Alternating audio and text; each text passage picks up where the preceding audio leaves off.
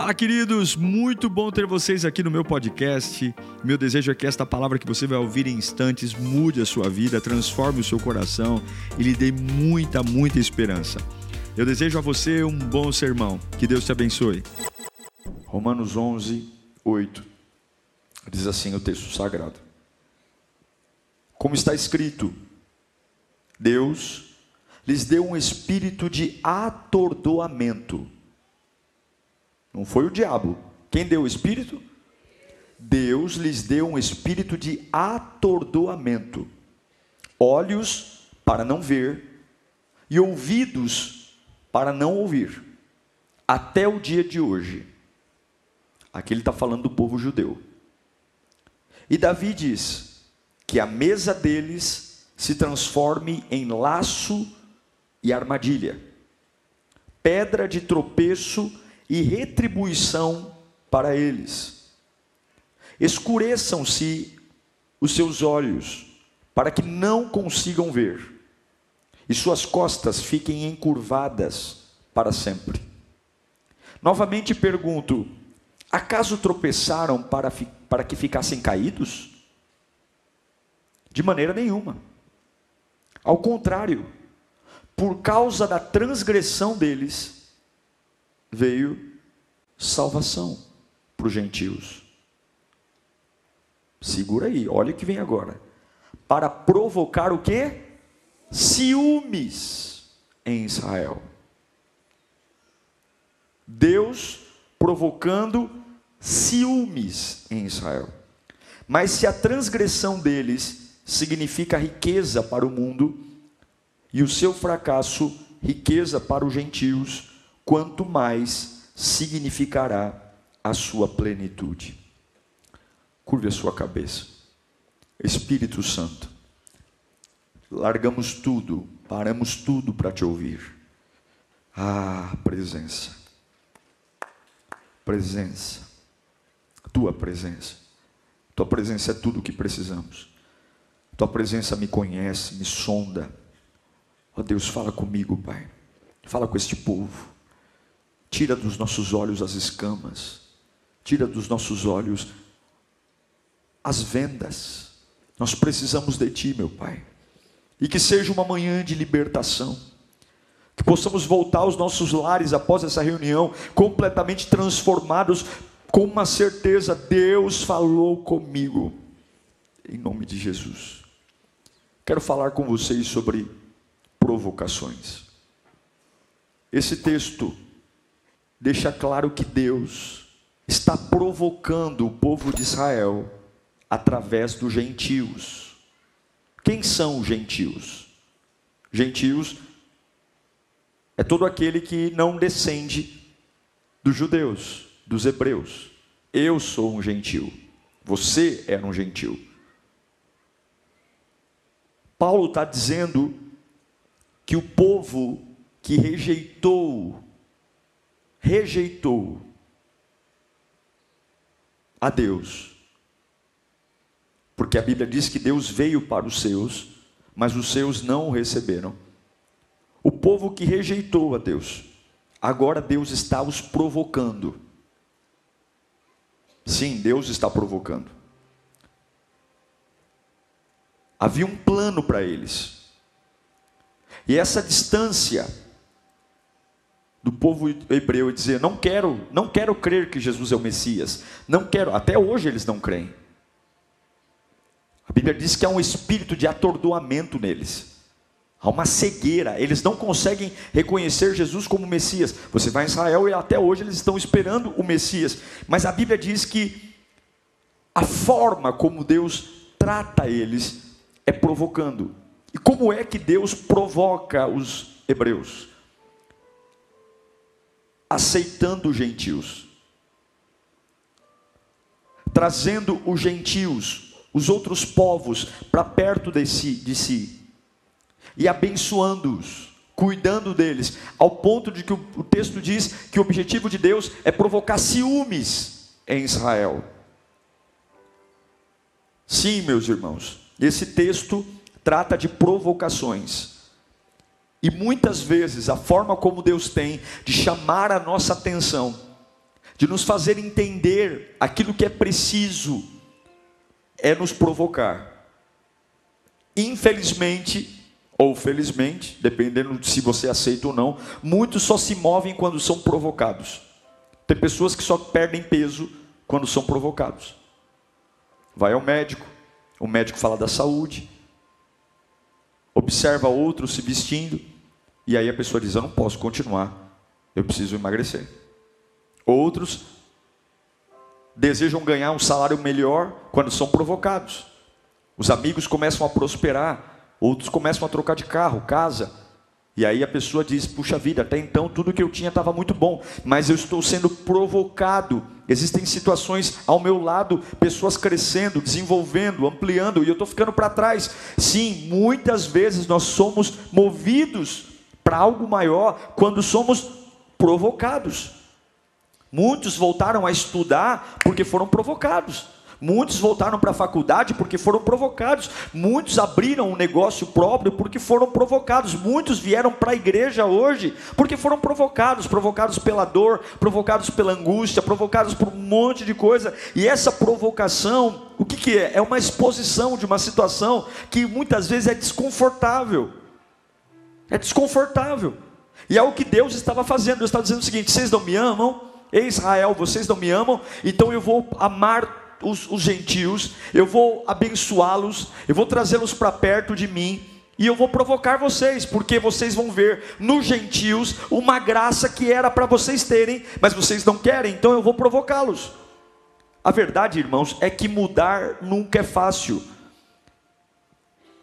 Para nós, servos de Deus, que temos um Deus que é maior que tudo, que tem todo o poder, mudanças para nós deveriam ser algo muito natural, porque a gente sabe que Deus tem o controle de tudo. No final da linha, Ele sempre vai dar a última palavra, Ele sempre vai garantir tudo. Então, eu não tenho, nós não deveríamos ter muito apego às coisas, porque Deus traz a existência o que não existe, Deus faz tudo, Ele pode tudo, meu Pai é dono de tudo, então eu não preciso ter mesquinharia, eu não preciso ficar a, a, casado com uma, uma, uma mentalidade eu vou mudar, mas não é assim que funciona com a gente.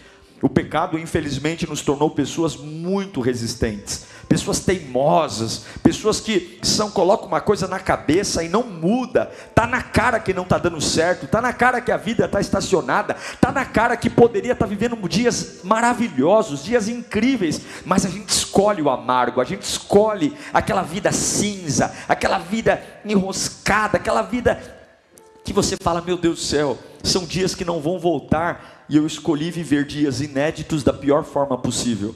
Eu digo para você, é triste dizer, mas tem pessoas que fazem questão de viver mal. Tem pessoas que fazem questão de viver uma vida ruim. Tem tudo, tudo, tudo, mas ela escolhe sofrer. Nem todo sofrimento é fruto do capeta.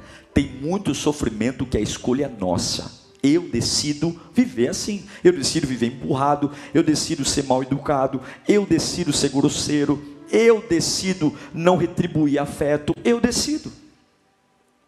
E o diabo ainda coloca na nossa cabeça que a gente leva alguma vantagem nisso. A verdade é que o povo hebreu disse: Eu não quero Jesus. Eu não quero, ele não é o Jesus que combina é, com o Jesus que eu esperava, ele não é o Messias que me, me liberta do que eu queria, porque enquanto Jesus veio para dar uma libertação espiritual, eles queriam uma libertação de impostos de Roma. Mas Deus nos ama. e mesmo a gente sendo cabeça dura, uma das formas que ele tem é de nos provocar.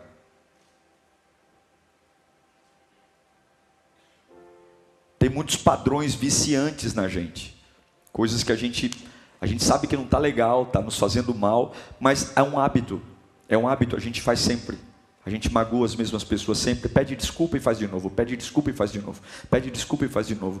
É, a gente fala, ah, eu vou, eu vou mudar, mas fala que vai mudar quando acabou de fazer bobagem. Aí a culpa fala que faz mudar, não é você. A verdade é que muitos de nós infelizmente, somos até muito tolos para sermos provocados por Deus. Porque quando Deus nos provoca, ao invés de nós nos movermos para aquilo que Ele está nos provocando, alguns caem para mais reclamações, se tornam cínicos, reclamões. E esse texto, eu quero voltar nele, demonstra um pouco da personalidade de Deus em relação a nós. Israel rejeita Deus. E Deus trata Israel como um amante aqui. Ele se apaixonou por um povo que o povo rejeitou. Você já foi rejeitado? Sim ou não?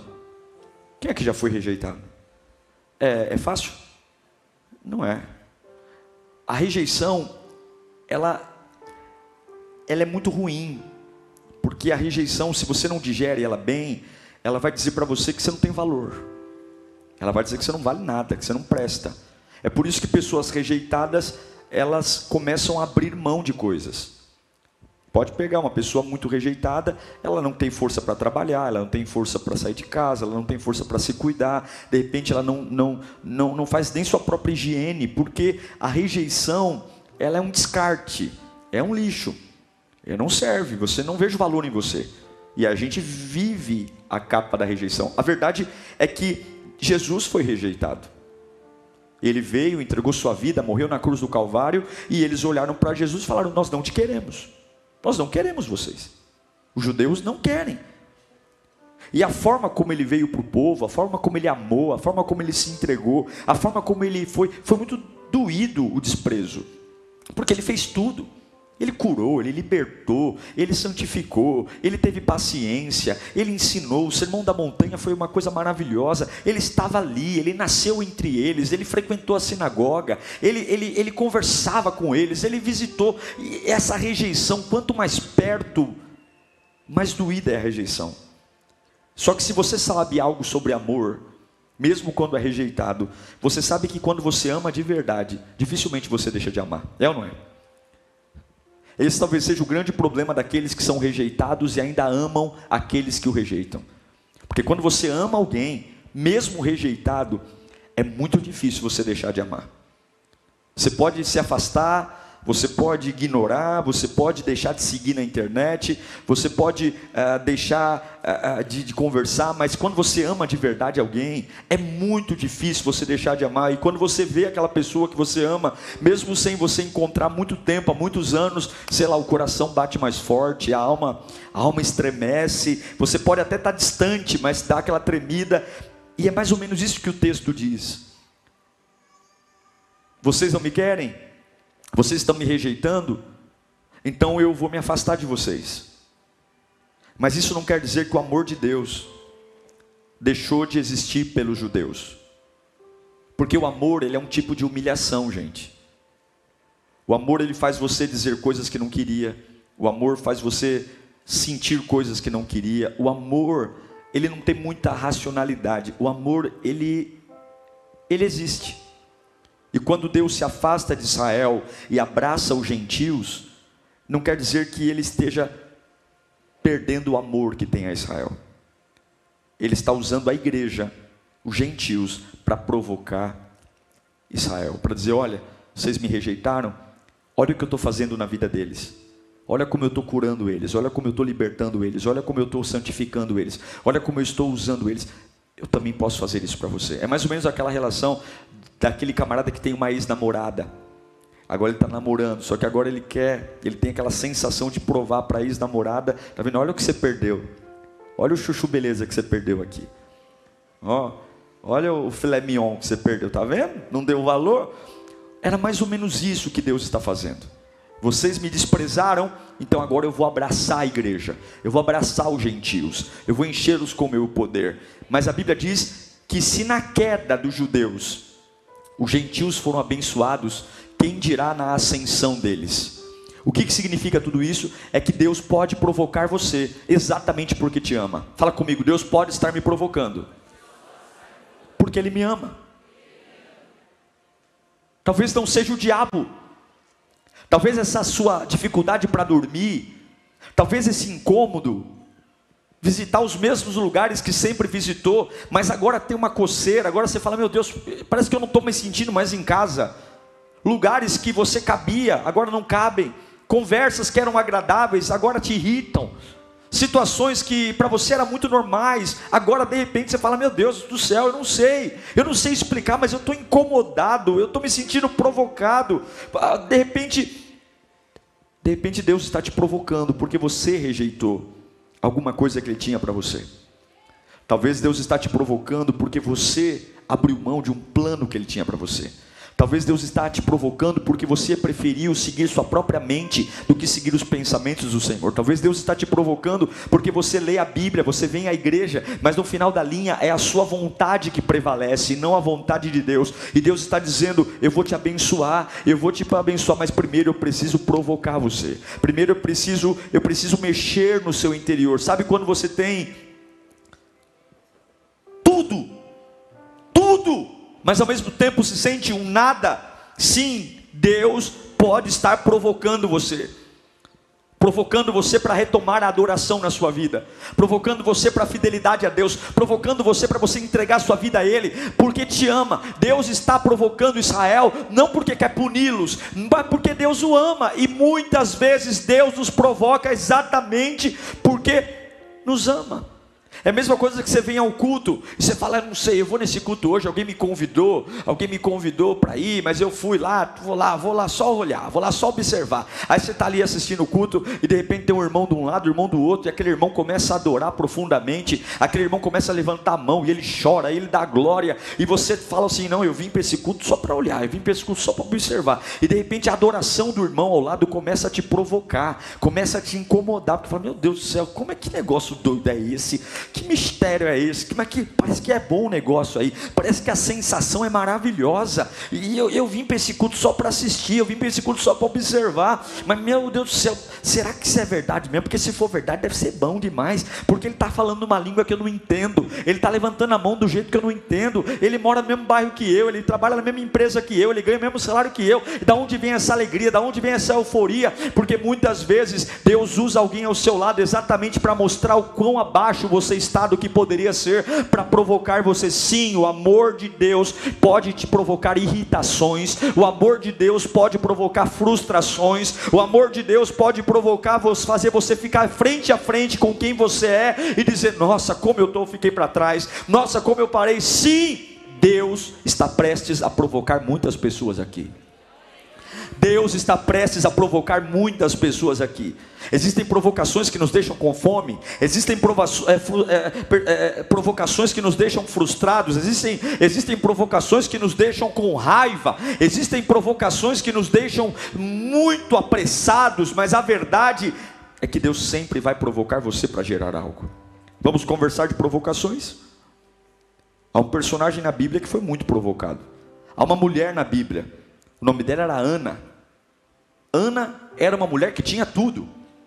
Ela era casada com um homem rico, ela era casada com um grande homem, um homem honesto, um homem muito bom, e naquela época se podia casar com mais de uma mulher, então ele tinha uma outra mulher, e Ana andava pelos shoppings da vida, Ana era uma mulher da socialite, Ana era uma mulher muito bem estruturada, só que havia um problema ela era muito amada. E Deus tomou uma decisão. A Bíblia diz que não foi o diabo, não foi a, a, a genética, a Bíblia diz que foi Deus que tornou Ana estéril. Deus. Deus, coloca para mim o texto. 1 Samuel 1,6. Leia comigo no 3. 1, 2, 3. E por quê? Quem a deixou estéril? Quem a deixou estéril? Macumba, o corpo dela, ela nasceu estéril. O Senhor a deixou estéril.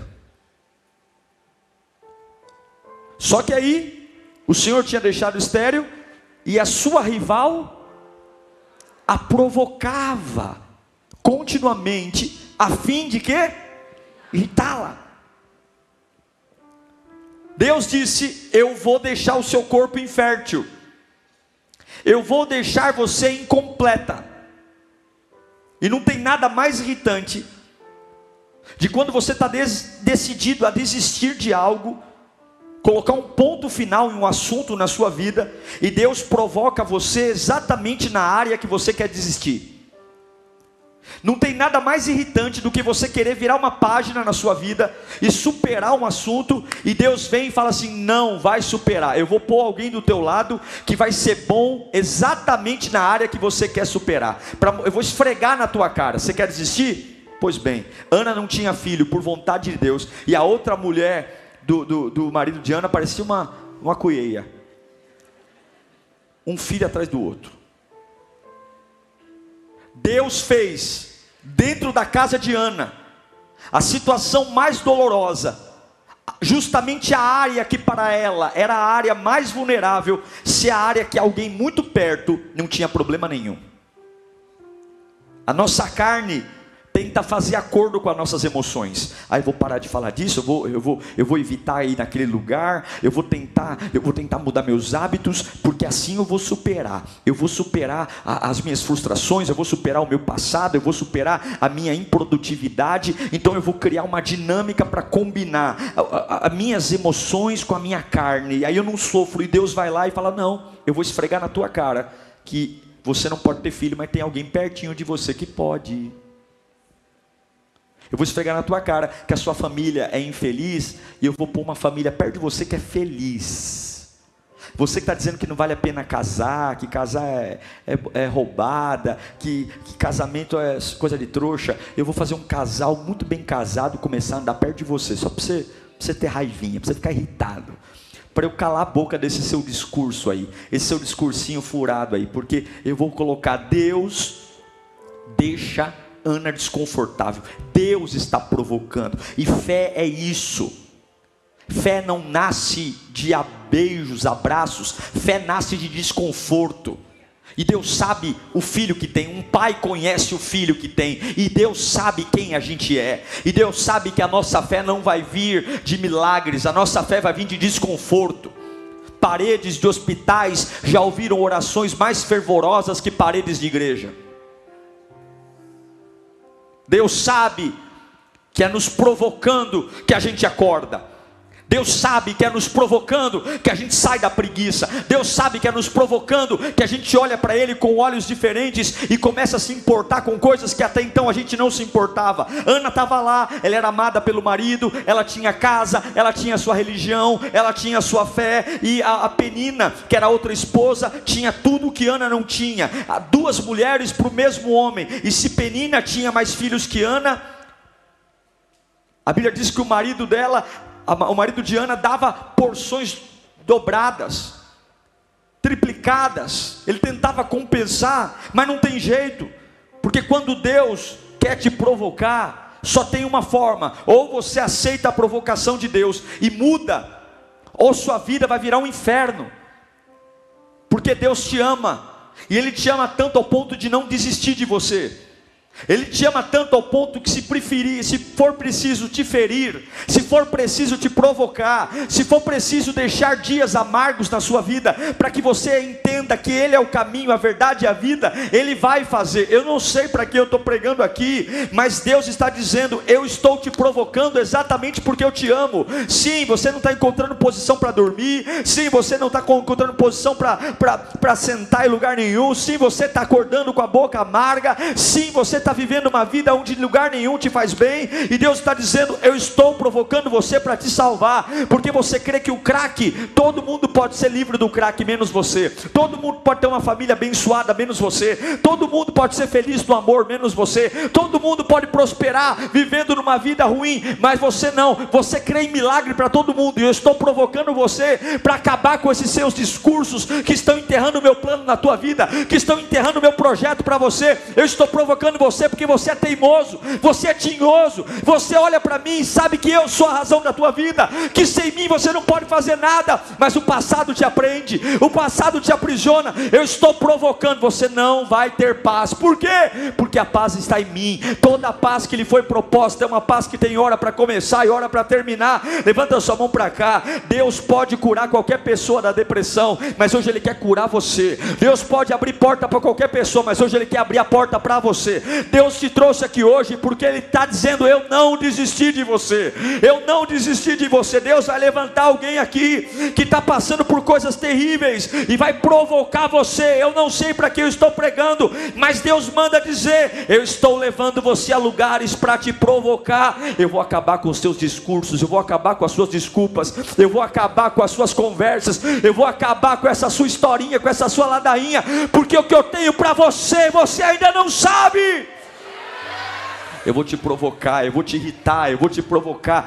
Vai ter semanas que você vai ficar irritadinho, vai ter semanas que você vai olhar para aquilo que você sempre tem e falar: é pouco, é pouco, é pouco. Vai ter semanas que você vai dizer: meu Deus do céu, esse salário é pouco, esse emprego é pouco, mas não é, não é esse é pouco porque você é exibido, não, é porque você está dizendo: eu estou desconfortável, essa casa é pequena demais, esse carro, coisas que você disse, eu vou morrer abraçado nisso. Deus vai começar a colocar peninas ao teu lado, engravidando um filho atrás do outro, tudo para você você não desistir da tua gravidez, porque Deus está te provocando a milagres retidos que só uma fé provocada pode gerar, a avivamentos retidos que só uma fé provocada, e fé provocada não é bonita, fé provocada não é cheirosa, fé provocada vem cheia de sangue, cheia de hematoma, cheia de ferida. É um homem que chega na igreja com a cabeça inchada de tanto problema, mas ele vem com uma angústia, ele vem com uma revolta na alma, e na hora da adoração ele levanta a mão e diz: Meu Deus, eu não tenho mais nada, longe de ti só o Senhor, só o Senhor é Deus.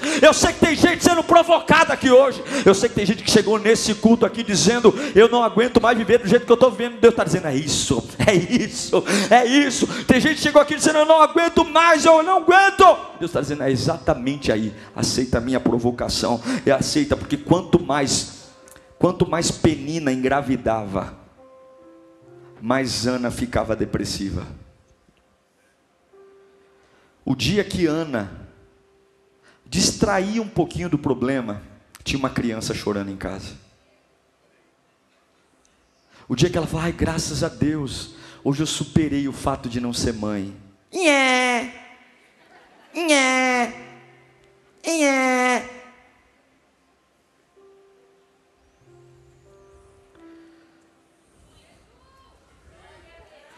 Deus não vai desistir de você. Sua história não vai acabar assim. Você pode pôr fone de ouvido, a criança vai chorar mais alto. Você pode ficar lá, lá, lá, lá, lá, lá, lá, lá, lá, lá, lá, lá. Vai ter um timinho de futebol correndo pela casa, dizendo: Tá vendo? Você não pode. Mas que provocação dos infernos é essa? Não é dos infernos, não. Eu te amo. Eu estou te provocando, eu te fiz para algo muito maior. O marido, o marido olha para Ana e fala assim: mulher, eu não sou maior, melhor que dez filhos. Mulher, esposa. Mas uma vez que você for provocado por Deus, você não fica mais satisfeito. Uma vez que Deus te provoca, é como se é, já era. Você não faz mais nada como antes nada é igual. Você não anda igual, você não pensa igual. Você fica você fica diferente, já era uma hora que Deus te provocar, coisas que sempre estiveram no lugar, não vão mais te satisfazer, tudo te irrita, ah, essa televisão, ai, e Deus está dizendo, é isso aí, é isso aí. Ana começou a querer algo mais. Quando Deus a provocou, ela quis algo mais, algo mais. Ela queria algo a mais. Aquela vida não era suficiente. Aquela família não era suficiente. Ela foi provocada. Ela queria algo a mais. Porque hoje Deus não quer pessoas felizes e satisfeitas. Deus quer pessoas que queiram algo a mais. Deus quer gente que quer mais, mais. Porque se Deus não tem limite, se a glória não tem limite, por que, que eu estou satisfeito? Se Ele pode mudar a comida a todo tempo, se Ele pode me dar sempre mais, por que, que eu estou satisfeito? Quero mais, quero mais. Quero mais, não há limite para a vida, não há limite para a paz, não há limite para a alegria, não há limite para a força, não há limite para a prosperidade. E se Deus não põe limite, por que, que vou ser burro de pôr limite? Se Deus não põe limite, por que, que eu vou dizer que está bom? Por que está bom se Ele está dizendo, pede-me o que tu queres que eu te dou? Por quê? Por que, que eu vou colocar um ponto final naquilo que pode ter vírgula, vírgula, vírgula, vírgula? Por quê? Mas Deus está te provocando, porque é pouco, meu irmão, é pouco. Eu não sei para quem eu estou pregando aqui, mas as pessoas querem que você se adeque, as pessoas querem que você pare, pessoas querem que você simplesmente paralise, e Deus está dizendo: Eu tenho algo mais. Você não vai ficar satisfeito, você não vai ficar quieto, você não pode se acomodar, você precisa querer mais, querer mais, querer mais. Sabe quando você compra um terreno? Quando você compra um terreno e faz casas iguais, casas germinadas. Quando você faz casas germinadas, você vende facilmente e não tem problema, porque todas as casas são iguais. Mas quando você pega um terreno e constrói casas diferentes, a primeira casa tem dois banheiros, a terceira casa tem quatro banheiros. A, a outra, é o mesmo quintal, o mesmo terreno, mas a outra casa tem um sótão. A outra casa tem, tem uma sala de estar a mais. Quando você vai conhecer e você é provocado a dizer: Nossa, eu, eu tenho dinheiro para comprar essa aqui com uma suíte, mas se eu trabalhar um pouquinho mais, se eu guardar um pouco mais de dinheiro, ao invés de pegar que tem duas suítes, eu posso pegar uma que tem três suítes. Porque quando você tem um melhor perto de você, o que é melhor provoca você. Quando você tem, quando tudo é igual, você não tem, não tem provocação. E muitas vezes, isso que você está dizendo, eu não estou suportando esse emprego, eu não estou suportando essa fase, Deus está dizendo, tolo, eu estou te provocando.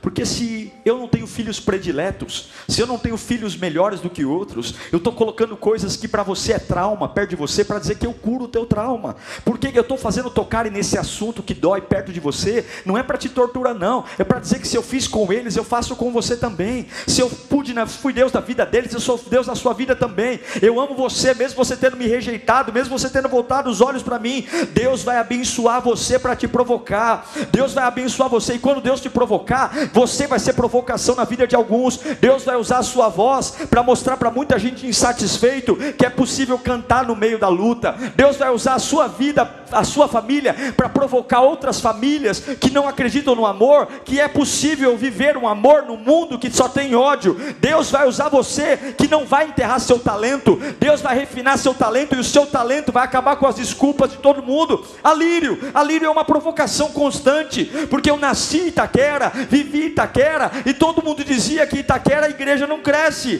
que igreja não é boa, que dia de semana os cultos são vazios, porque as pessoas vêm do centro de São Paulo para Itaquera e ninguém tem coragem de ir para uma igreja. Agora vem aqui numa Quinta B-Power. A Quinta B-Power está provocando todo mundo, por quê? Porque nós somos bons? Não, porque Deus não tem filhos prediletos. Se Deus está provocando você, mova-se. E se você já está provocado, aceite que Deus vai usar a sua vida para provocar quem trabalha trabalha com você, para provocar quem mora com você, para provocar quem congrega com você. Eu quero ser uma provocação ambulante. O meu jeito de viver vai provocar pessoas a amarem Jesus. O meu jeito de viver vai provocar pessoas a superarem suas vidas. O meu, o meu jeito de viver vai provocar pessoas todas as desculpas. Eu parei de adorar porque dói. Eu parei de cantar porque sofro. Eu parei de ir para a igreja porque ninguém presta. A minha vida vai esfregar na cara dos incrédulos que o meu Deus é Deus do monte e é Deus do vale.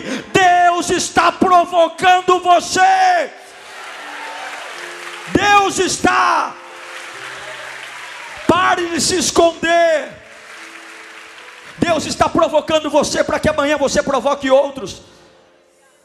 E você tem que liberar. A Ana vai no templo provocada, irritada, pistola da vida, nervosa mas ela vai para o templo provocada, ela não pensa em outra coisa, ela só pensa em ser mãe ela não pensa mais, talvez ela abriu mão da rotina de casa, talvez ela não consegue mais lavar a louça bem, talvez ela não consegue mais assistir a televisão bem, talvez ela não consegue mais ir na feira, ela só pensa naquilo que Deus está provocando ela, e eu sei que tem gente aqui dizendo, pastor, não é possível, eu tento mudar de assunto, mas minha cabeça está sempre no mesmo problema, e Deus está dizendo, é isso aí, ela vai para a igreja, ela senta na cadeira, ela começa a orar, ela não tem força, porque quem está irritado não sabe nem o que falar, ela está pistola da vida, vida, ela está nervosa, ela está depressiva, e ela começa a fazer uma oração tão diferente que o sacerdote olha e diz assim: Você está bêbada, você está bêbada, você está bêbada, não é possível, porque algumas pessoas não vão entender como Deus vai nos tratar, algumas pessoas não vão entender, não vão compreender que é quando Deus nos provoca, a gente não fica mais o mesmo, quando Deus nos provoca, a nossa cabeça é diferente, ela não podia produzir o filho, mas ela está sendo provocada, provocada. Desesperada, ela está frustrada, ela olha para o marido e fala: Me dá um filho, ela olha para a vida e fala: Me dá um filho, porque eu tentei enterrar esse assunto, eu tentei, eu tentei mudar de página, mas parece que Deus colocou uma coelha dentro de casa, a mulher pare todo ano, eu não aguento, a criança do meu lado, a criança chorando, por que, que o meu maior problema, muitas vezes, está tão perto daquilo que a outra pessoa é tão boa. Ela entra dentro do templo e ela coloca Deus na situação. Eu preciso engravidar. Tá tudo certo na minha vida, mas ao mesmo tempo tá tudo errado. Eu tenho tudo, tenho um marido que me ama, tenho uma casa, mas tem alguém lá me irritando, tem alguém me irritando. Deus está me confrontando, Deus está dizendo: Eu te amo tanto para deixar você morrer assim. Eu te amo tanto para ver você desistindo do que eu tenho para você. É por isso que eu estou colocando pessoas diferentes ao teu lado para mexer com você. É por isso que eu estou colocando gente estranha perto de você. É por isso que eu estou colocando conversas que você fica arrepiado quando escuta. Não é para você invejar, não é para você se despertar. Eu não quero você invejando ninguém porque o que eu tenho para você é só para você. Não inveje, desperte. Fala comigo, não é hora de invejar, é hora de despertar. Labaxarabaca. Eu vou despertar. Eu vou despertar. Opa! Opa! Olha como o filho daquela irmã cresceu. Olha como ele se tornou um servo de Deus eu vou despertar, meus filhos serão uma bênção na casa do Senhor. Então agora Ana, Ana está diferente. É um Deus invisível, mas agora ela está estressada. O amor do marido não é suficiente, a porção dobrada não é suficiente, porque ninguém pode dar o que ela precisa. E tem horas que Deus vai colocar você no contra-parede para você falar isso, o que eu preciso, só Deus pode dar. O sacerdote não entende, chama ela de bêbada. Ela não estava bem, ela não estava, ela estava estressada. Ninguém, ninguém está bêbado aqui, mas ela está estressada. Acham que ela está tonta, acham que, porque as pessoas sempre vão julgar a gente pela aparência, as pessoas sempre vão olhar para aquilo que está fora da gente. E, mas Deus está vendo que você entendeu que a provocação te levou para Ele. Você não foi para cachaça, você não foi para biqueira, você correu para a igreja. E eu sei que tem gente aqui que chegou aqui muito mal hoje, muito mal mesmo. E, e Deus está dizendo: Eu te amo, filho. Eu te amo. Foi um remédio amargo que eu tive que fazer. Eu não me alegrei quando eu via você sendo confrontado e humilhado. Eu não me alegrei. Mas você não me deixou alternativa. Você não me deixou. Eu tive que colocar alguém ali para esfregar na tua cara que eu não quero você de, de, deitando em cima daquilo que eu te dei para você usar. Eu, eu não quero você enterrando aquilo. E, e eu vou te provocar porque existe um novo nível para você. Existe um novo nível. E eu sei que alguns aqui podem parecer bêbados. Eu sei que alguns aqui podem parecer cansados. Eu sei que alguns aqui podem parecer loucos. Eu sei que alguns aqui podem parecer cansados tolos. Eu sei que alguns podem parecer ingênuos, mas eu sei que o que te trouxe aqui foi algo muito mais forte do que a opinião das pessoas. O que te trouxe aqui, embora cansado, embora estressado, embora desmotivado, foi uma presença que disse: Eu posso, eu posso, eu posso, eu posso. Eu estou provocando você, eu posso. Ana, Ana, Ana, o que, que você deseja? O que, que você quer, Ana? Porque eu estou te provocando para esse dia. Eu estou te provocando para esse momento. Estão julgando você mal mas esquece, sou eu com você, você comigo. Estão te chamando de preguiçoso, estão te chamando de sonhador, estão te chamando de tolo, estão te chamando de ingênuo, estão te chamando de uma pessoa enjoada, mas eu conheço você. Estão dizendo que é impossível. A Bíblia diz que sempre que uma mulher estéril recebia uma promessa de ter um filho, ela cantava. Lembra de Maria? Lembra de Maria?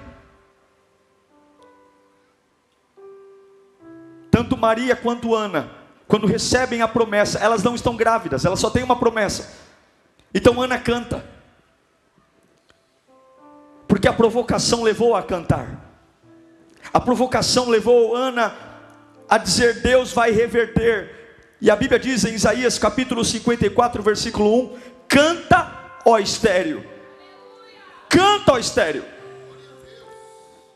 A gente não pede para uma mulher estéreo cantar, a gente faz, pede para essa mulher ter consolo. A gente dá um chazinho.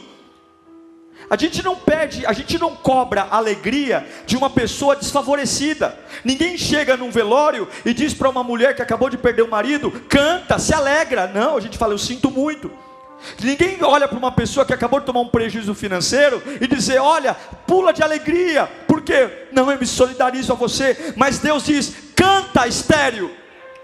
Eu quero ver você cantando estéreo. Eu quero ver você com o ventre fechado cantando. Eu estou provocando você, você está entendendo? Eu estou te desconectando daquilo que é humano. Canta, estéreo, canta, enrompa, encanto, grite do que? Grite de alegria. Você que nunca esteve em trabalho de parto, por quê? Porque mais são os filhos da mulher abandonada do que daquela que tem marido. Quem tem marido? O povo judeu. Quem, quem, quem, quem foi o povo abandonado? Os gentios. Deus está dizendo: Israel me desprezou, vocês me aceitaram. Maiores serão os filhos de vocês do que aquela com quem eu casei, do que aquela que eu escolhi. Mas eu preciso que vocês cantem. Eu preciso que vocês cantem. Eu preciso que vocês abram a boca e cantem. Em cada área da sua vida que está fechada, em cada área que está estéreo, eu estou te provocando. Cante, é cante. O Senhor pede que você cante, cante, ó estéreo, cante. Em cada área que está arruinada, em cada área que não funciona, você vai profetizar e você vai cantar. A Bíblia diz que o profeta não entende que Ana está está orando, mas ela canta, ela canta. A minha alma engrandece ao Senhor, cante. Deus está provocando ciúme em você.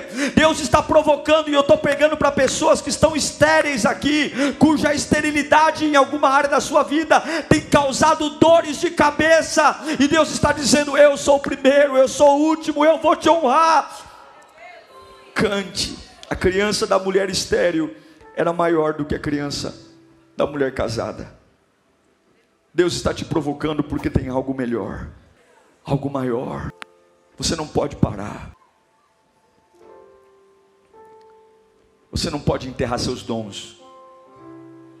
Você não pode enterrar seus talentos. É por isso que você começa a falar: Nossa, como é que Deus usa aquela pessoa que lindo. Mas não tem inveja, não. Desperte. Deus está despertando você hoje. Você quer mudar de assunto, mas eu vou pôr um monte de criança chorando em volta de você. Yeah, yeah, desgraça de choro. Eu não posso ser mãe. Yeah. Eu nunca mais vou servir a Deus numa igreja. Só faz amizade com voluntário apaixonado eu estou magoado, nunca mais eu vou colocar minha mão na igreja. Aí faz um amigo, quem é? Ixi, aquele ali é voluntário da intercessão, aquele ali é o pior da intercessão, porque aquele ali chega cinco horas antes do culto começar, vai embora depois. Fiz outro amigo, quem é? Ah, eu sirvo no staff. Que? Meu Deus do céu, mas não tem nenhum irresponsável para ser meu amigo? Não tem ninguém desanimado? Não, eu vou esfregar na tua cara que a tua maior rejeição ainda pode ser o teu maior milagre. Eu vou esfregar na tua cara que aquilo que você reclama, eu posso tornar você especialista. Eu posso fazer de você alguém que nunca teve, mas vai ter, porque simplesmente eu estou te empurrando para coisas que você quer colocar debaixo do tapete. Hoje eu estou provocando você. Eu levanta a tua mão para cá. Essa semana será uma semana de provocações. Essa semana Deus vai mexer com a tua estrutura. Lá. Essa semana você vai ter dificuldade para dormir. Essa semana você vai ter gastrite atacada. Essa semana você vai ficar estressadinho. Essa semana você vai dizer: não é possível. Eu quero superar eu quero fingir que nada aconteceu, e essas crianças não param de chorar, e Deus está dizendo, e vai continuar chorando até tu vir para mim, até tu descer a casa do oleiro, porque eu não desisti de você. Aleluia! Deus está provocando pessoas aqui. Deus vai incomodar você. Deus vai trazer desconfortos. Deus vai trazer revoltas. Deus vai trazer incômodos. Deus vai pôr gente ao teu lado para te atormentar. Porque você quer deitar quando é para correr. Você quer suavizar, você não aceita. Deus está colocando gente sendo abençoada ao teu lado, em áreas que você se incomoda muito, porque Deus está fazendo ciúmes. Talvez na tua família, todo mundo que serve a Deus está voando e você está ficando para trás. Cadê teus filhos? Como é que está teu casamento? Você está dando o nome de bom para aquilo que é ruim?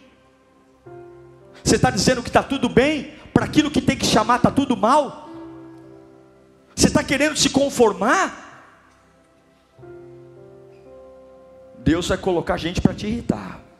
Vai. Deus vai começar a mexer no teu interior. Para que você venha para Ele. Para que você peça para Ele o que você tanto precisa. Para que você abra o baú. E quando abrir o baú, os homens não vão entender. Você está velho. Não é o tempo. Não é a hora mas eu te provoco, filho, eu te provoco. Essa dor de cabeça sou eu. Essa tristeza sou eu. Essa angústia sou eu. Não é o capeta, não sou eu. Essa raiva que você está sentindo sou eu. Parece que tem espinho na cama, sou eu. Sou eu te empurrando para mim. Sou eu. Desperte lá, baixarabacandare. Desperte, canturi, face. Tu sempre foi bom em muita coisa. De repente tu ficou ruim. De repente começou a errar o básico.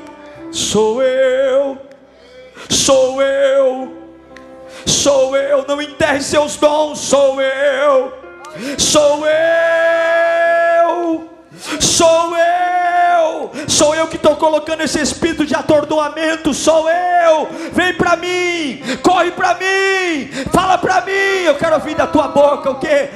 Eu quero ser mãe, fala. Eu quero ser mãe, fala. Eu estou te provocando, você não vai, você vai ter que falar. Eu quero ser mãe, eu quero ser feliz, eu, eu quero ser livre, eu quero ter um casamento abençoado. Você quer? Vem para mim, eu quero ouvir você falando. Abre a bocona, eu quero ser próspero, próspero. Ah, então você não desistiu, não, não desisti. Por quê? Porque Deus me provocou.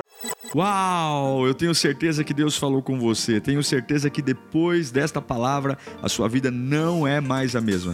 Peço que você também me acompanhe nas minhas redes sociais: Instagram, Facebook YouTube. Me siga em Diego Menin. Que Deus te abençoe.